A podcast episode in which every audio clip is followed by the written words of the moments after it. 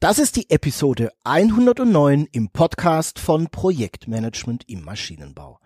In dieser Episode hörst du nun den zweiten Teil meines Gespräches mit Martina Kreuz. Martina ist Expertin für EMV, also elektromagnetische Verträglichkeit von elektrischen Geräten und Komponenten.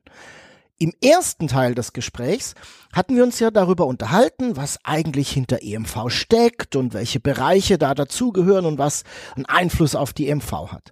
In diesem Teil wirst du nun erfahren, wie du in deinen Projekten ganz strukturiert an die EMV-Bearbeitung rangehen kannst und was du in, vielleicht auch schon in der Konzeptphase und in späteren Phasen berücksichtigen solltest und wen du dann jeweils dafür auch benötigst.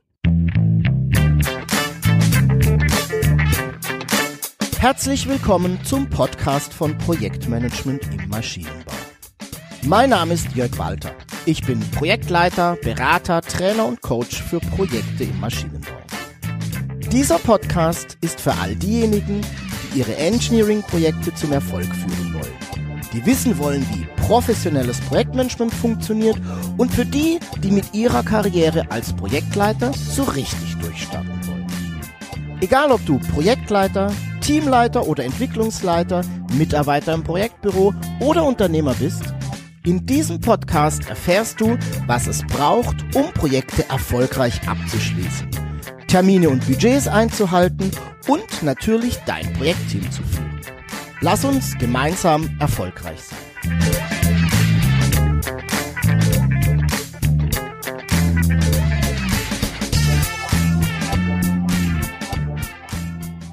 Herzlich willkommen hier im Podcast. Jetzt hast du, und da, das finde ich natürlich in, in meinen Projekten auch als Projektleiter sehr spannend, hast du gesagt, es ist total sinnvoll und es geht, das ist für mich die entscheidende Erkenntnis jetzt gerade, ganz früh sich schon mal um dieses Thema EMV im Projekt zu kümmern. Ich im Projektmanagement sage immer, wir betreiben Frontloading. Also wir laden den Anfang des Projektes auf mit Hirnschmalz, mit Nachdenken, mit Untersuchungen, mit Analysen, mit Simulation, wenn wir vielleicht noch gar keine Hardware, gar kein Prototyp auf dem Tisch haben. Ähm, und meine Aussage ist immer, wenn wir uns ganz früh um Themen kümmern, dann zahlt sich das im Laufe des Projektes aus, weil sie uns nicht mehr auf die Füße fallen würden. Und, und eins zu eins gilt das Gleiche für die EMV. Okay. Wer, wer ist denn jetzt ähm, wer ist denn in meinem Projekt, um, mit wem muss ich denn sprechen? Also wer ist denn der Verantwortliche für EMV in, in meinem Projekt? Ist es der Hardwareentwickler? Es ist, wenn ich, wenn ich zu Kunden gehe und dann stelle ich immer schon am Anfang die Frage, wer, wer sind denn bei Ihnen die für die EMV Verantwortlichen, wohlgemerkt, okay. Und ähm, dann kriege ich, dann kriege ich ganz oft die Rückmeldung so, äh, ja, äh, ja, gehen Sie mal zum, zum Herrn Müller in der, in der Schaltungsentwicklung. Der ist da, der ist, ist für die EMV zuständig. Okay. Ähm, und dann sage ich, ja, okay. Und wer noch? Und dann gucke ich in große Augen, ja. Frage, da leuchten die Fragezeichen in den Augen. Und dann merke ich schon, okay, äh, da haben wir das klassische, klassische Problem, weil EMV ist Teamarbeit. Ganz klar. Okay. Also der, der Schaltungsentwickler, der Hardwareentwickler, der hat eine ganz wichtige Rolle. Mhm. Ähm, ein zweiter, der meistens auch noch äh, von den meisten auch noch gesehen wird, ist, ist der Layouter, dem auch ja. eine große Rolle zukommt. Mhm. Äh, wo es dann schon sehr viel dünner wird und sehr viel seltener gesehen wird, ist, ist die Mechanikentwicklung, die mhm. Konstruktion. Mhm. Ähm, weil die Mechanik äh, unheimlich viel Einflüsse hat auf die EMV. Und was ich halt auch immer sehe, was, was erschwerend hinzukommt, ist, ist aufgrund der, wenn ich jetzt äh, bei der Konstruktion irgendein Werkzeug äh, dann machen muss oder so, in der Regel die Mechanik im zeitlich früher unterwegs ist wie die, wie die Schaltungsentwicklung. Ja, definitiv, ne, weil da einfach viel längere Beschaffungszeiten dahinter stecken. Exakt, ja. exakt. Wobei ich die Erfahrung gemacht habe, in den letzten Jahren haben wir teilweise wieder Beschaffungszeiten für irgendwelche Kondensatoren, die in, in 15, 20 Wochen Bereichen ähm, lagen, ähm, wo man auch manchmal den Kopf schüttelt. Ne? Aber das ist ja, zumindest das ist, nicht vorhersehbar. Das ist so seit zwei Jahren ja. echt, das, echt das Problem. Das ist tatsächlich so. Äh, ja, stimmt. Äh, okay. War früher, war früher überhaupt kein Problem. Seit ja. zwei Jahren haben wir das, ja, ja. Aber jetzt hast du mich überrascht. Wo ist denn jetzt der Mechanikentwickler da im Spiel?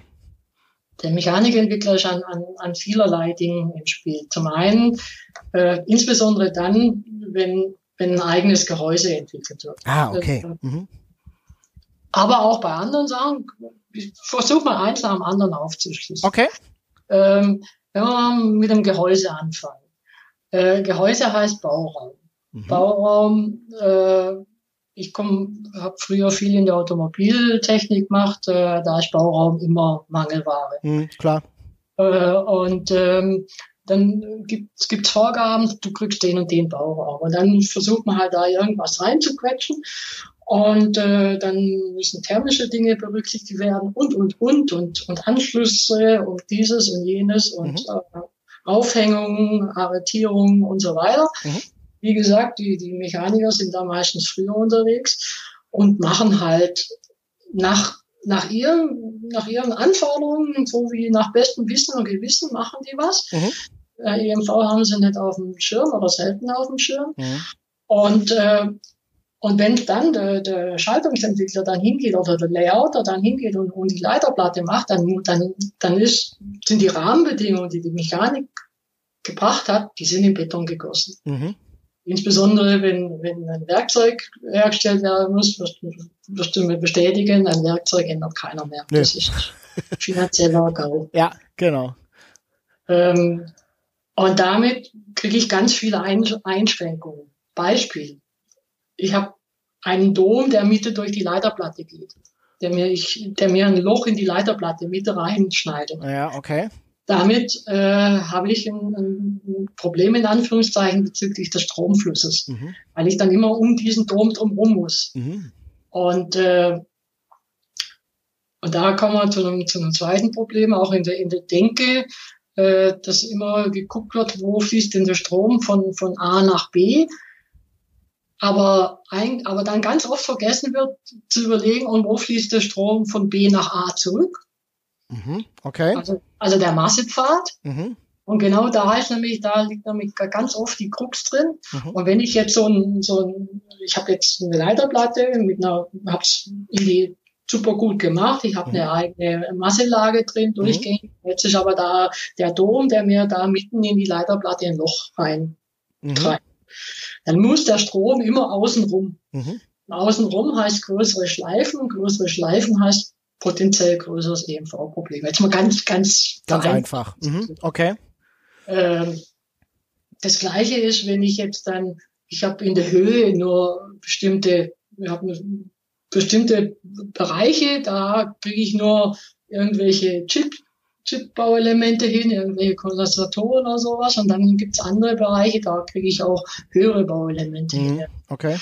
Und wenn ich jetzt aber, um EMV wirklich gut zu machen, muss ich äh, die, die relevanten Schaltungsteile vereinfacht gesagt immer eng beieinander halten. Mhm. Wenn ich jetzt aber aufgrund mangelndem Bauraum einfach mit einem wichtigen Bauelement, das jetzt da links sitzen müsste, ganz nach rechts muss, mhm. dann ziehe ich natürlich die Ströme über die ganze Leiterplatte. Mhm. Und die verkoppeln sich dann wieder mit anderen Strömen. Mhm. Und, und so hat die, hat die Mechanik indirekt einen großen Einfluss drauf. Mhm.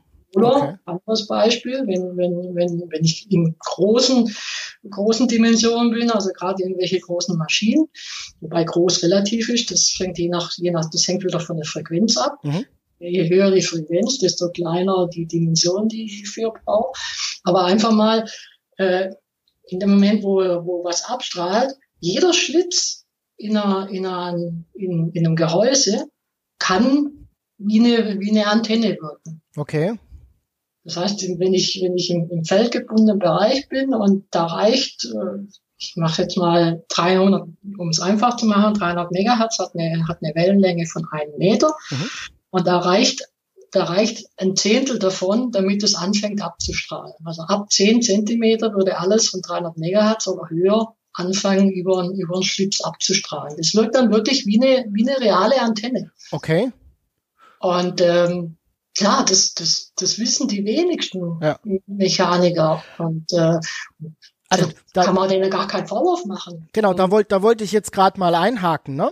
Also ähm, ich bin ja Maschinenbauer und klar hatten wir auch, ne, also wir hatten mit Strom zu tun im Studium, aber ganz viele meiner Kollegen sind halt Mechanikentwickler, ne? Und wenn ich es auch in meinen Projekten zu tun habe, ähm, die Konstrukteure, die sind halt extrem gut ähm, ähm, Mechanik zu entwickeln, Toleranzen, ähm, äh, vielleicht auch fertigungsoptimal zu designen. Ne, dass, dass thermische Dinge zu Thermische Dinge, dass Werkzeuge möglichst günstig hergestellt werden können. Ne? Also genau. ähm, kostenoptimiertes Design. Aber mal ganz platt gesagt, ähm, von, von Strom haben da die wenigsten und, und dann noch solche Zusammenhänge, die du jetzt gerade beschreibst, haben da die wenigsten ein, ein tiefer gehendes Verständnis. Also nicht mal ein oberflächliches. Ja, kann man, ne? woher sollen sie es Genau, wissen? Genau. Aber wie kriege ich die Leute denn jetzt zusammen? Also, oder was muss ich denn tun, um in meinem Projekt da, dafür zu sorgen, dass mir solche Dinge nicht auf die Füße fallen, dass der Schlitz halt ähm, quasi eine Dimension hat, dass in den Frequenzbereichen, die ich da erwarte, jetzt halt der da irgendwie nicht wie eine Antenne wirkt. Mhm, mhm. Ja, be bevor ich darauf eingehe, vielleicht noch, noch zwei, drei Worte zu den anderen, die beteiligt sind. Ah, okay. Ja. Bei der Software zum Beispiel ist es auch so. Ich höre ganz oft, Software hat mit EMV nichts zu tun. Mhm. Das, ist, das ist ein Druckschluss. Software hat ganz viel damit zu tun. Okay. Äh, oder es, es geht ganz, geht auch weiter. Es geht auch darum, äh, Vertrieb. Vertrieb nimmt, äh, geht zum potenziellen Kunden, nimmt irgendwelche Projekte an, mhm. verspricht dieses und jenes, ohne genau zu wissen, was er denn da, was er da eigentlich der EV-mäßig einbrockt. Das kenne ich. Äh, oder auch, auch nach extern habe ich ganz viele Schnittstellen zum mhm. EMV-Labor.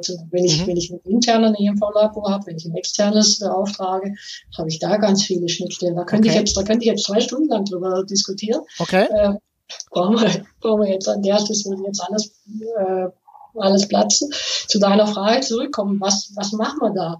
Äh, um den, da braucht einfach, da braucht einfach quasi als Initialveranstaltung braucht's mal jemanden, wenn es nicht, wenn es nicht, wenn nicht intern jemand da ist, der das machen kann, dann braucht's jemanden von extern, der einfach mal diese Zusammenhänge aufzeigt mhm. und äh, und diese die Sensibilität für die EMV-Herrschaft. Also es muss kein, es muss kein Mechanikkonstrukteur ein EMV-Fachmann werden. Ja. Es muss auch kein Softwerker ein EMV-Fachmann werden. Aber man muss den Kollegen äh, die entscheidenden Dinge mitgeben, dass sie äh, ein bisschen ein Gespür dafür bekommen. Und dann ist schon viel gewonnen. Weil wenn die mhm. ein bisschen Gespür dafür haben, wo es kritisch wird und nicht, dann sind die soweit in der Lage zu sagen, okay, Moment, da war was. Mhm. Da muss ich mal nachfragen. Da muss, irgendwo gibt's, gibt, irgendwo gibt's immer jemanden, und wenn er extern ist, den ich fragen kann, mhm. dann hole ich mir da den Rat und, und wenn ich das zehnmal gemacht habe, dann weiß ich es nachher auch selber. Mhm. Okay. Jetzt komme ich nochmal auf die erste Frage. Ne? Ich habe ja gefragt, wer ist verantwortlich für die EMV?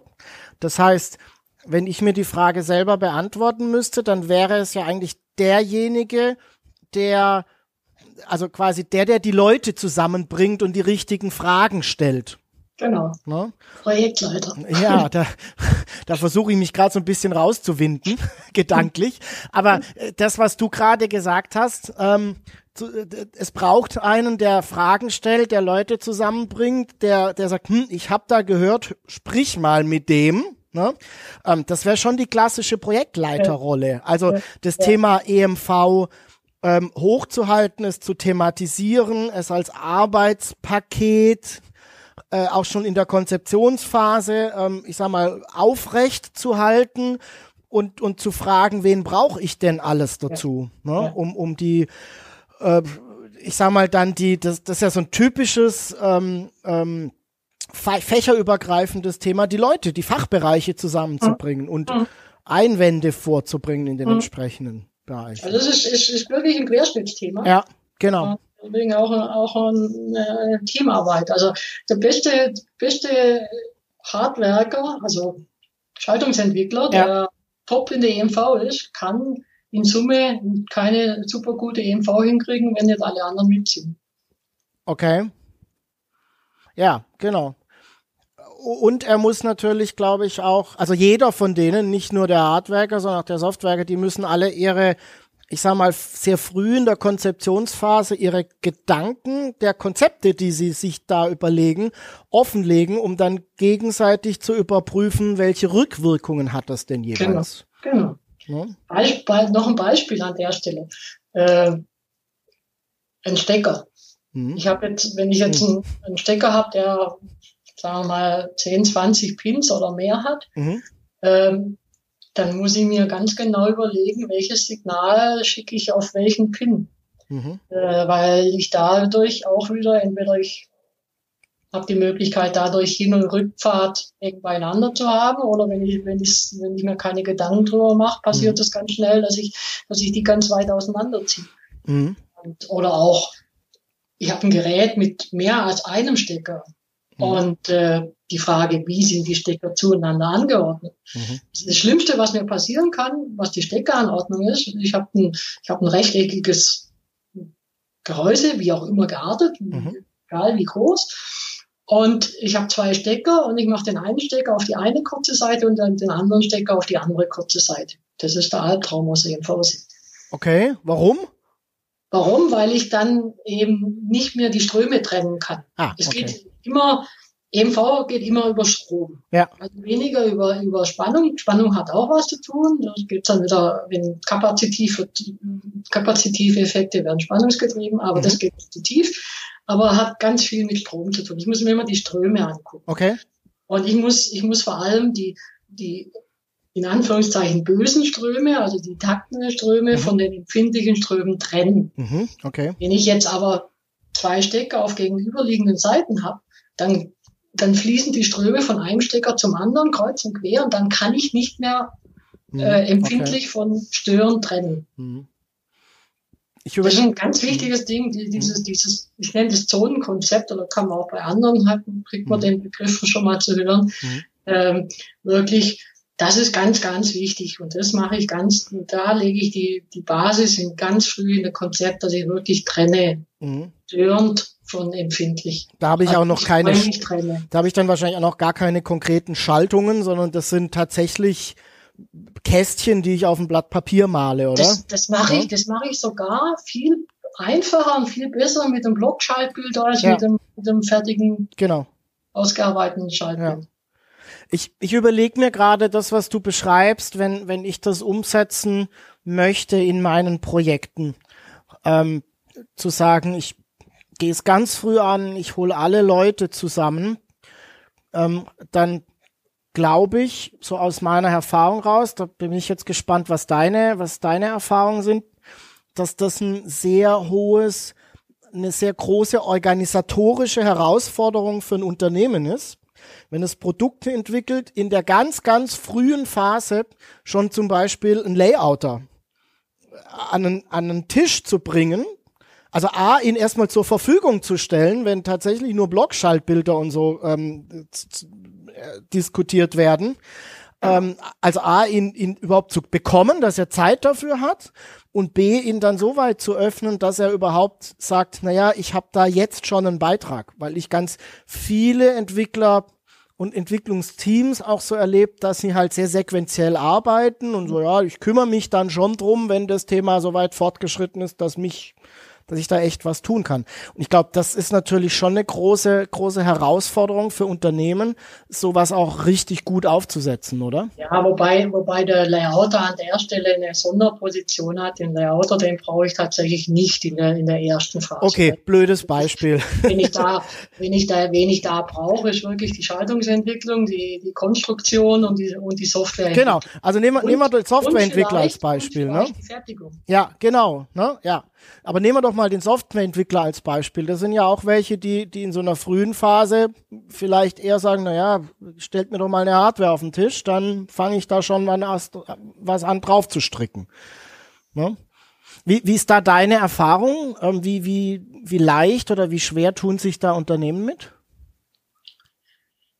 Unterschied, ganz unterschiedlich, ganz okay. unterschiedlich. Es äh, hängt auch ein bisschen davon ab, äh, vom, äh, wie, wie offen das Management ist, weil das ist ja eine Managementaufgabe, die, die Leute zusammenzustellen, okay. okay. beziehungsweise denen auch die, die, die Räume zu bieten, um das zu tun. Ja. Und äh, von dem her ist das, ist das ganz unterschiedlich. Wobei ich auch nochmal betonen möchte, so viel Aufwand ist das nicht da vorne. Mhm. Also die, die, Aufwände sind relativ gering. Wichtig ist, dass sie getan werden. Mhm. Ähm, okay. Und das ist einfach, wie bei vielen Dingen in der EMV, ist meine äh, Beobachtung über mehr als 20 Jahre, ähm, die Bereitschaft, da was zu tun, äh, steigt mit der Anzahl der blutigen Nasen, die man sich hat.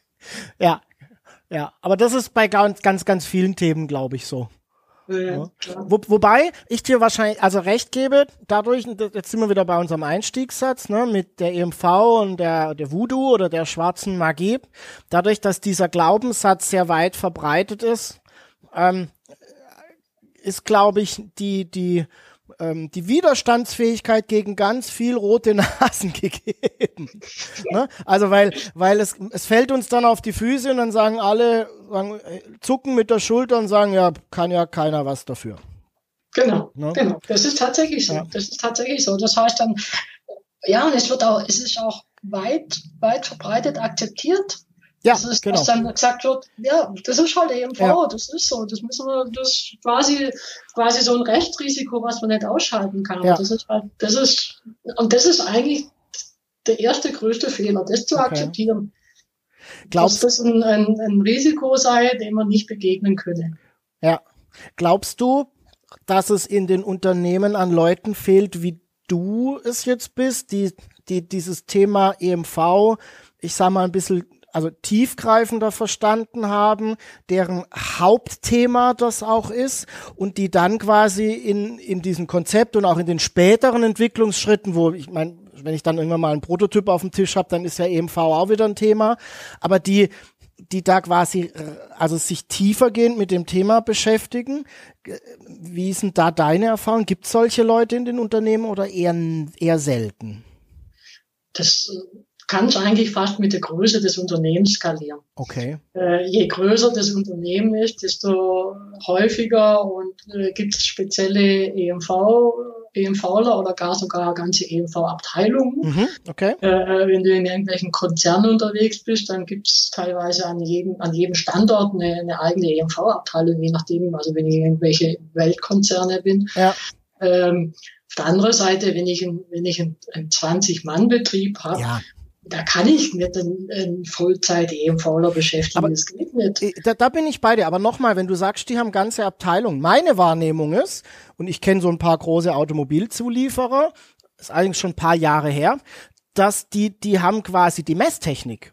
Ne? Also das sind, das sind diejenigen, die dann hinterher messen und sagen, ja, so ist jetzt die EMV deines Gerätes. Ne? Das sind die Probleme, da bist gut, da bist nicht gut. Ähm, aber das sind eher selten diejenigen, die in der Entwicklung bei der Konzeptphase und in den Prototypenphasen mit dabei sind. Oder, oder habe ich das falsch in Erinnerung?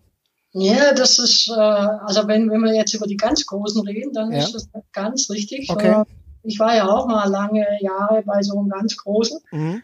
Äh, und da gibt es dann wirklich die zwei Fraktionen. Es gibt die eine von dir beschriebenen, die die mhm. Messtechnik haben, die, mhm. die Messhallen betreiben. Genau. Mhm. Die machen nichts anderes, wie jeden Tag nur die, äh, die Messungen durchzuführen. Ja. Äh, und dann gibt's aber auch, auf der anderen Seite gibt's EMVler. Äh, ich hatte damals ein eigenes Team, das innerhalb der, der äh, Hardwareentwicklung angesiedelt war. Ah, okay. Und damit natürlich entwicklungsnah, ne? Und, und, und Entwicklungsleiter. Ja, mhm. genau. Okay. Ich saß quasi hinter, drei, drei Tische hinter mir saß der Hardwareentwickler. Mhm. Okay.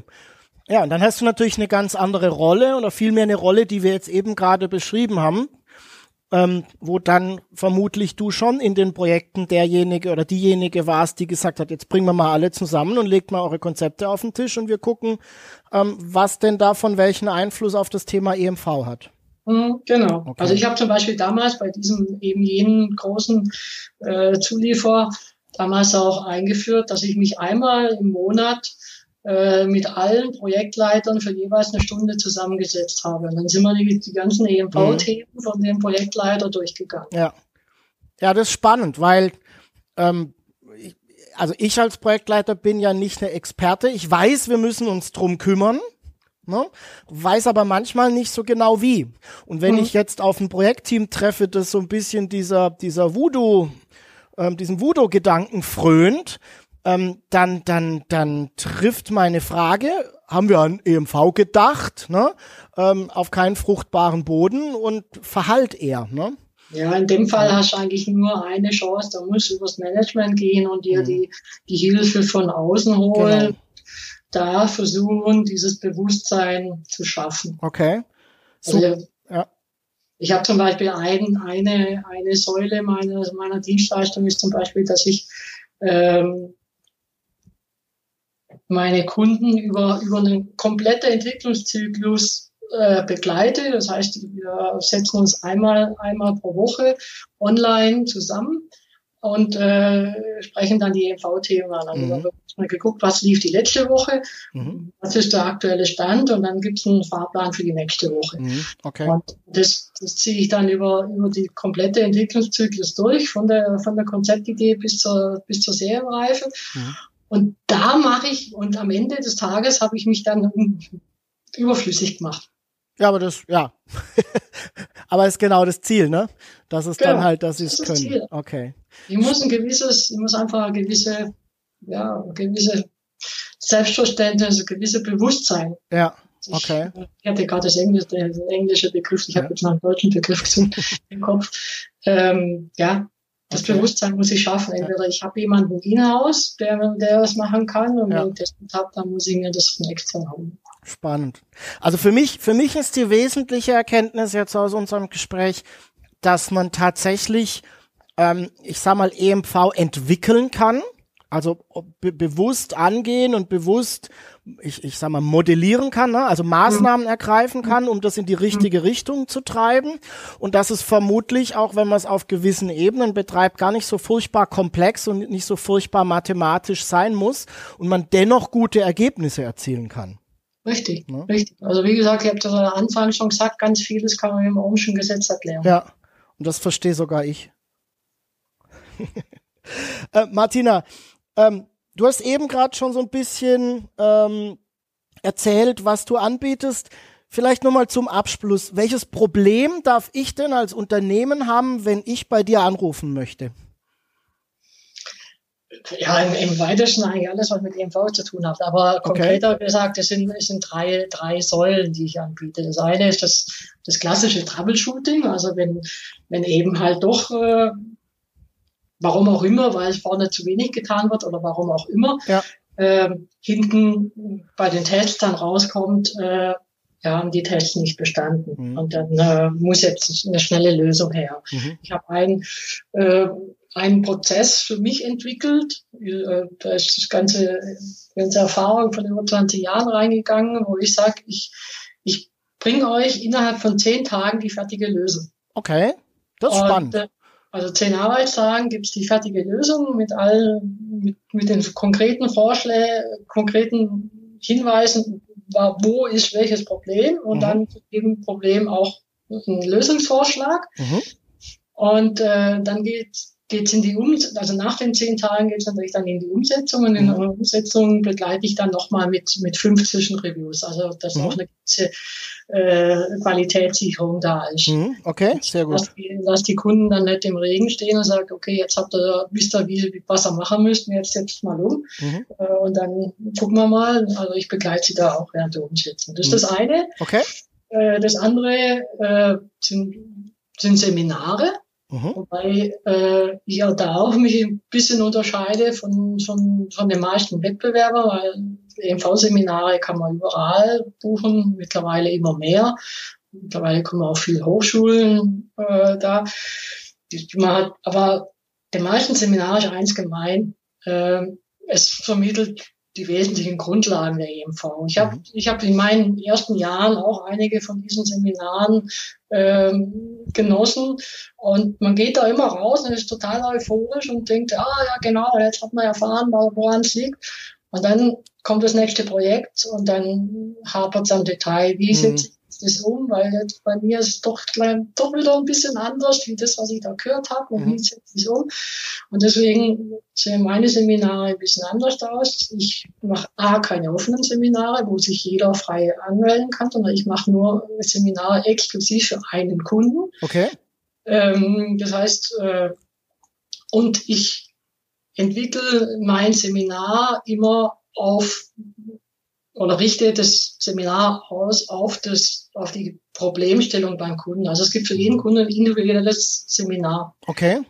Ähm, das heißt, ich, ich kann dann im Seminar schon direkt auf die, auf die Fragestellung eingehen. Ich habe keinen Wettbewerb dabei, was, was dann überhaupt die Grundvoraussetzung ist, dass man ganz tief einsteigen kann. Mhm, mh, ja. Das kann ich mit einem externen nicht. Also da unterscheidet sich an der Stelle das mache ich sowohl entweder beim Kunden vor Ort. Mhm. Damit hat der Kunde auch keine Reisezeiten für seine Leute oder, oder dann auch online. Okay. Ähm, das, sind, das sind die zwei. Und das dritte hatte ich vorher schon erwähnt, das ist das, das Mentoring und ja. die Begleitung über den kompletten Entwicklungszyklus. Ja, das halte ich eigentlich fast für das Wirkungs Wirkungsvollste, ne? weil man eben von, von vornherein erkennt, ähm, dass es wichtig ist, sich drum zu kümmern und dann jemanden reinholt, der einen da strukturiert begleitet, die richtigen Fragen stellt und auch immer mal wieder einen Input liefert. Das hat auch mittelfristig immer den höchsten genau. Wirkungsgrad. Genau. Du bist bestimmt im Internet zu finden, oder? Ja, natürlich bin ich im Internet zu finden, sogar zweimal. zweimal, okay. Ja, seit kurzem, seit äh, ein paar Wochen. Okay. Ähm, also ich, zum einen meine Hauptseite ist äh, kreuz-emc.de, mhm. äh, wobei Kreuz mit TZ geschrieben wird, ja, aber okay. ich habe auch beide Adressen, ich habe auch die ohne T, weil okay. das sind ja doch Kreuz. Beliebter Fehler. Ja, das ist Standard. Okay. Natürlich keiner auf die Idee kommt, dass man Kreuz mit T schreiben genau. sollte, mit TZ. Das heißt, auf kreuz-emc.de, da finde ich dich, da finde ich deine Dienstleistungen, da kann ich auch nochmal gucken, was du so alles tust. Genau. Okay. Genau. Und, äh, und seit äh, Anfang März diesen Jahres 2020 habe ich eine äh, EMV-Bibliothek online. Okay. Die ist zu finden unter emvbibliothek.de. Okay. Ähm, die wird weiter wachsen. Die wird jetzt immer, immer mehr Artikel reingestellt werden. Äh, da, das ist freie, freier Content.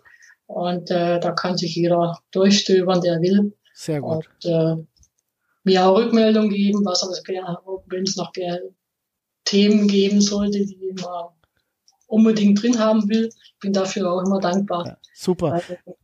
Wenn man 20, mehrere 20 Jahre das macht, ist man ja teilweise auch ein bisschen betriebsblind und Dinge, die für andere total kompliziert sind, sind für mich äh, schon gar nicht mehr erwähnenswert. Deswegen ist es immer gut, wenn man da ein bisschen Rückmeldung kriegt. Ja, das kenne ich auch. Und ich kann auch sagen, ich habe schon in der in der EMV-Bibliothek gestöbert, ähm, mir das ein oder andere durchgelesen, weil weil es für mich ja auch, ähm, wie soll ich sagen, es taucht immer wieder in meinen Projekten auf, aber ich bin natürlich kein Experte, ich bin nicht mal nicht mal ein weitergebildeter Laie, ähm, aber ich kann es wirklich nur jedem empfehlen, reingucken, ähm, durchlesen. Da ist ganz, ganz viele Dinge dabei, die einem, also mir hat es ganz viel Klarheit gegeben, gerade zu diesem EMV-Thema.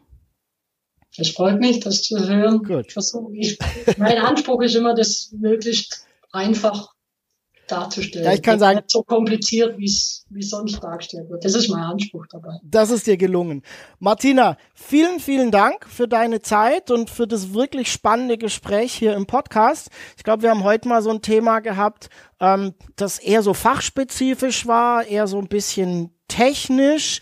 Ähm, und ich fand es eigentlich sehr, sehr erfrischend, dass wir hier im Podcast auch mal ein bisschen wegkommen von eher diesen Management, Projektmanagement-Themen hin zu einem Fachthema. Und da möchte ich dir ähm, danken, dass du da Zeit gefunden hast und ähm, dich mit mir als Laien so ein bisschen mit dem ganzen Thema EMV auseinandergesetzt hast. Danke dir, Jörg. Hat mir auch viel Spaß gemacht. Ein Hinweis noch. Das Management sollte sich aus dem Thema nicht raushalten. das ist ein gutes Wort zum Sonntag. Vielen, vielen Dank, Martina. Danke dir. Ciao. Bis Ciao. Das war nun der zweite und letzte Teil meines Gesprächs mit Martina Kreuz zum Thema EMV.